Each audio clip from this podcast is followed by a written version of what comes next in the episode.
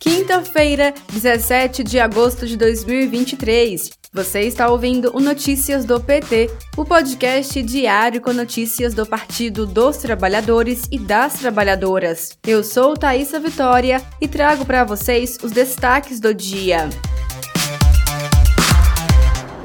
O hacker da Vaza Jato, Walter Delgatti, foi ouvido pela CPMI do golpe nesta quinta-feira, 17 de agosto. A oitiva é uma das mais aguardadas da comissão que investiga os ataques às sedes dos três poderes. Delgatti terá de explicar seu envolvimento com a deputada Carla Zambelli na trama golpista em que bolsonaristas tentaram roubar a eleição e depois impedir a posse de Lula após a vitória em outubro. Segundo o depoimento que ele prestou à Polícia Federal, Zambelli teria pedido ao hacker para invadir urnas eletrônicas, com o intuito de desacreditar o sistema eleitoral e acessar o e-mail e o telefone do presidente do Tribunal Superior Eleitoral, Alexandre de Moraes.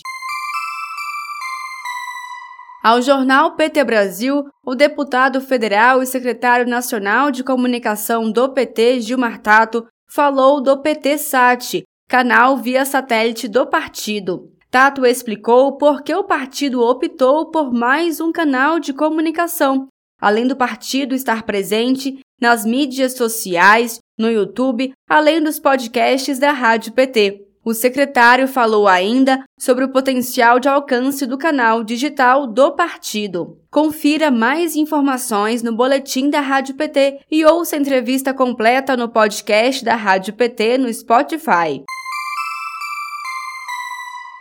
A produção da Rádio PT sobre o novo PAC, Programa de Aceleração do Crescimento, abordará as ações de inclusão social que o programa irá executar no âmbito do Ministério do Desenvolvimento e Assistência Social, Família e Combate à Fome.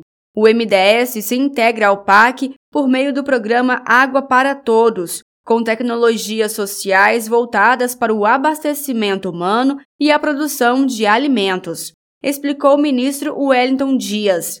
O objetivo é fazer crescer a economia junto com a melhoria da vida do povo e, dessa forma, vamos tirar o Brasil do mapa da fome e reduzir a pobreza, explicou Wellington Dias.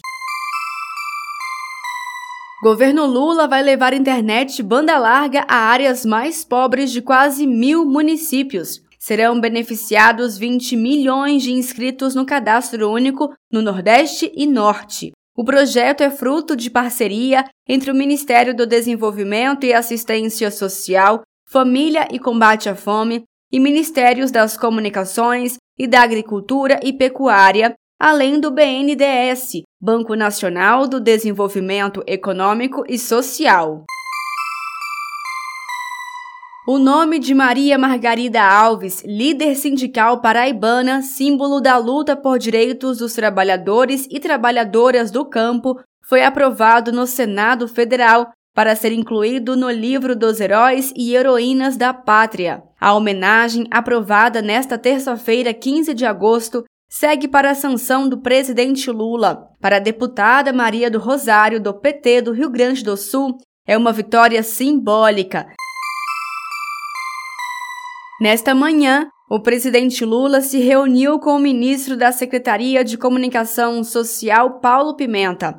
Depois, conversou com Wellington Dias, ministro do Desenvolvimento e Assistência Social, além de se encontrar com o ministro do Trabalho e Emprego, Luiz Marinho, e o deputado estadual de São Paulo, Luiz Fernando. À tarde está previsto reunião com o ministro das Relações Exteriores, Mauro Vieira. Depois, será com o ministro da Justiça e Segurança Pública, Flávio Dino. O último compromisso do dia é com o Procurador-Geral da República, Augusto Aras. Este foi Notícias do PT. Ele é diário e está disponível na sua plataforma de áudio preferida. Siga o podcast para receber uma notificação toda vez que sair um novo episódio. Se você gostou, deixe 5 estrelas na avaliação e compartilhe. Você encontra mais notícias como estas no portal do PT em pt.org.br. Muito obrigada pela sua companhia. Até amanhã!